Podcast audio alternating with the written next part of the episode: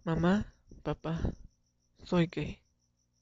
He soñado mucho tiempo con poder decir esas dos palabras. Soy gay. ¿Por qué? Me preguntaron un día. Y les dije que la última vez que escuché a alguien decirlo fue a mi hermano mayor. Y tiempo después de soportar tanto rechazo, se suicidó.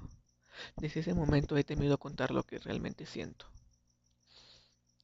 Pasé por infinidad de batallas conmigo mismo y poder decidir cómo contárselo a mis padres. No quiero terminar como mi hermano. ¿Sabe lo que se siente entrar a una habitación y ver a la única persona que te entendía tirada en el suelo en un charco de sangre? ¿Sabes qué se siente no tener una persona en quien confiar? Yo sí. Es como no existir. Es horrible. Escuchaba a mi hermano llorar todas las noches en el baño en silencio para que mis padres no lo escucharan. Nunca me atreví a acercarme a él y decirle que no llorara. Fui cobarde. La primera y última vez que decidí hacerlo fue ese maldito día. ¿Cómo olvidarlo? Viernes 9 de octubre del 2020. Eran casi las 8.45 de la noche. Mi padre y mi hermano habían discutido, como cada noche lo hacían. Mi padre salió a emborracharse como siempre. Mi mamá se encerró en su cuarto, haciendo como si nada pasaba, y mi hermano en el suyo. Y fue en ese momento cuando me armé de valor y entré a consolarlo. No estaba.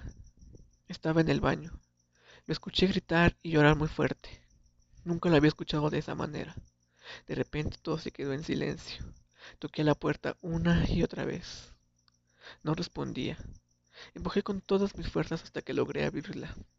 Y ahí estaba, tumbado en el piso con una navaja en la mano y sus brazos llenas de sangre.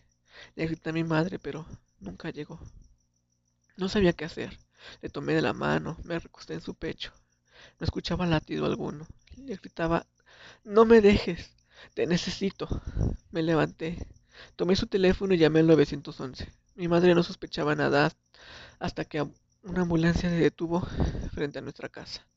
Fue ahí cuando se dio cuenta que algo pasaba. Bajó a abrir, después bajé yo y les dije que me ayudaran. Mi mamá con lágrimas en los ojos me preguntó, ¿qué está pasando, Santiago? No respondía a su pregunta. Los paramédicos rápido subieron al cuarto de mi hermano. Lo subieron a la camilla.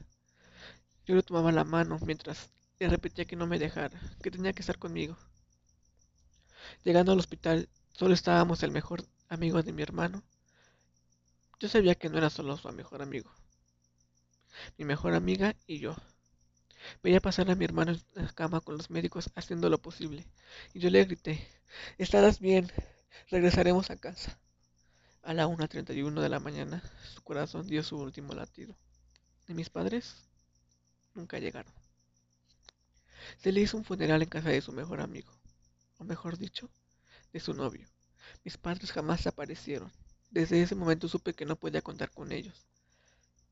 Pasaron ocho meses de su partida, y creo que es momento de enfrentar a mi madre y a mi padre.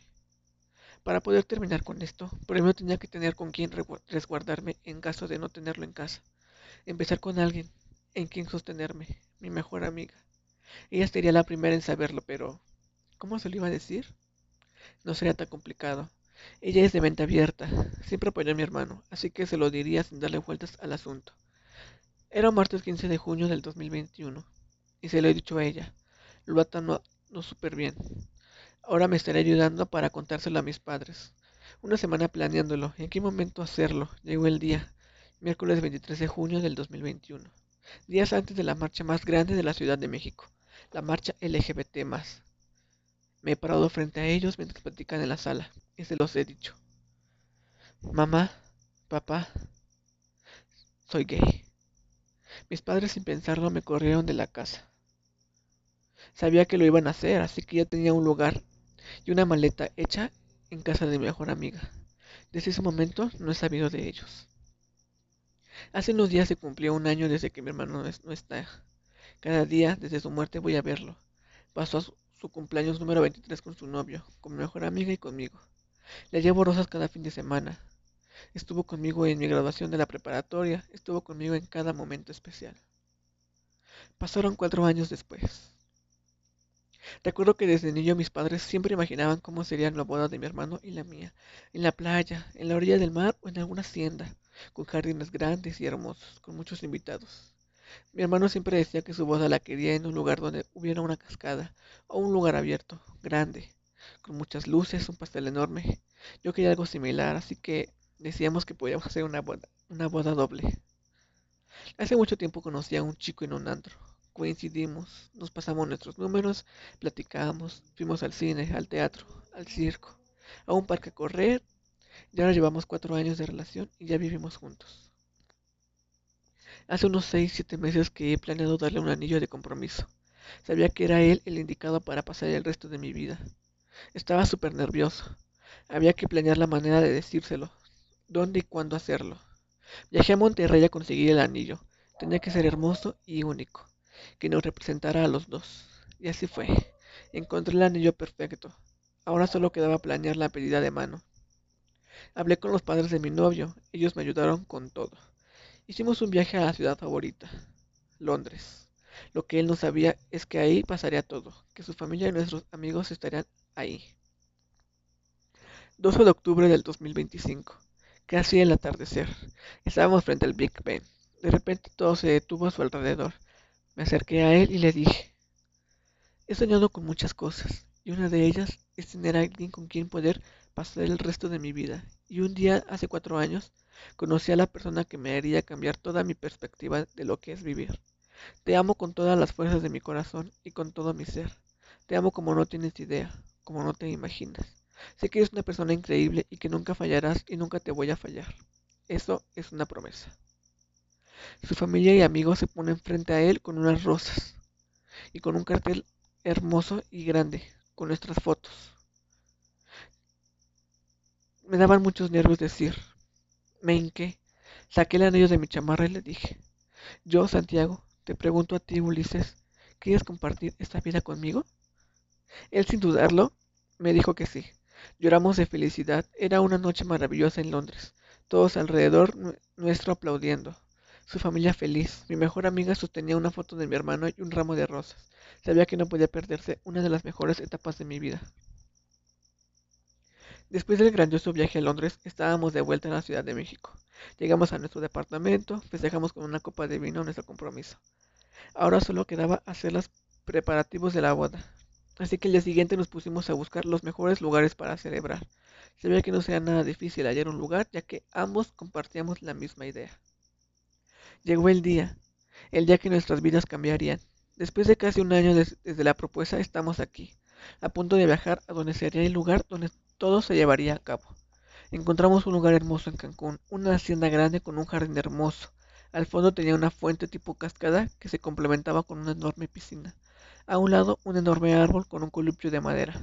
Las mesas con los colores pastel de la bandera LGBT. En todo el jardín, un enorme pastel de chocolate, un pequeño altar donde se encontraban los abuelos de mi novio y mi hermano, una pequeña capilla donde nos casaríamos. Era un sueño hecho realidad. Todo estaba listo. Suena el piano tocando esa hermosa canción de boda. Entro yo primero junto a mi mejor amiga. Sostenía la foto de mi hermano. Yo quería que él fuera quien me entregara al altar, así que fue él quien lo hizo. Esperó a mi futuro marido, entró a él con su mamá y lo entregó al altar. Estábamos casi llorando de la emoción. La, ceremonia pasó. Nos dimos el primer beso, como esposos, todo increíble, ya estábamos casados. Más noche nos tocaba bailar el vals de novios. Bailamos, él bailó con su mamá y yo con mi mejor amiga. Cuando él bailó con su papá, y su mamá se acercó y me dijo, Puedo ser tu mamá cuando quieras. Puedo hacerlo ahora mismo y bailar contigo. A lo que yo, con lágrimas en los ojos, acepté. Sin duda, una fue las mejores noches de mi vida. Nos fuimos de luna de miel a Europa. Fuimos a Roma, Venecia, París, Londres, Madrid. Estuvimos también en Bogotá, Colombia. Dos semanas con el amor de mi vida, conociendo el mundo. Solo él y yo y nadie más. Nadie nos iba a detener de ser felices. Un día recordé una plática que tuve con mi mejor amiga y mi hermano cuando yo tenía 16 años, donde le decía, cuando esté grande y esté casado, quiero adoptar, darle una familia a aquellos que no pudieron tenerla. Mi hermano feliz me dijo, eres un hombre de buen corazón, mereces ser feliz y tener esa familia que tanto deseas. Mi querido esposo y yo teníamos 24 años cuando decidimos adoptar a unos gemelos, un niño y una niña. Tenían meses de nacer. Los habían abandonado en un hospital. Nosotros les dimos un hogar, les dimos un techo donde vivir, ropa que vestir, cariño que recibir. La mejor decisión de nuestras vidas. Ser padres de dos hermosos bebés. Éramos los más felices del mundo. Juré darles todo lo que mis padres nunca quisieron darme. Amor, comprensión, libertad, cariño, una buena educación. Juré ser un buen padre y nunca fallarles. Quisimos darles un nombre fuerte, con un significado bonito. A la niña le pusimos Malika, que significa reina, y a Sahara, que significa luminosa, y al niño Matthew, que significa regalo de Dios. Así se llamaba mi hermano, Mateo, y también Asher, que también significa hombre feliz. No teníamos duda de que eran nombres hermosos. Crecieron felices, son personas de bien. Malika nos confesó que es lesbiana y nosotros le dimos todo el apoyo que se merecía. Ahora ella está casada y es madre de una linda niña. Y Asher, bueno, él es padre de tres lindos trillizos y está casada con una mujer que lo hace feliz. Son una familia muy unida. Ulises y yo somos abuelos de tres hermosos niños, Axel, Mateo y Javier, y de una hermosa niña, Luna. Dos años después que Ulises falleció por un infarto mientras dormía. No me di cuenta hasta que desperté el día siguiente y él no se movía. Hace dos años que Ulises falleció por un infarto mientras dormía. No me di cuenta hasta que desperté el día siguiente y él no se movía. Fue un momento triste, pero al mismo tiempo estaba feliz de que se había ido al cielo estando a un lado de mí, la persona que amaba en mi vida. Ahora sé que está allá arriba con mi queridísimo hermano y que ambos me cuidan. Hoy a mis 65 años puedo decir que soy el hombre más feliz del mundo porque tuve el mejor hermano de la vida. Me acompañó en todo momento. Tuve la mejor amiga. Ella estuvo en las buenas y en las malas. Tuve el novio y el esposo más espectacular de la tierra. Tuve la boda de mis sueños, la luna de miel perfecta, la casa que siempre quise. Tengo dos hijos que amo con todo mi ser, cuatro nietos que me hacen el día maravilloso. Hoy me siento feliz conmigo mismo, por no dejarme vencer por lo que los demás decían de mí o de mi familia. Soy el más agradecido en esta vida que tuve después de los de mis padres y mi hermano, después del día que todo cambió. Hoy soy el hombre más feliz del mundo.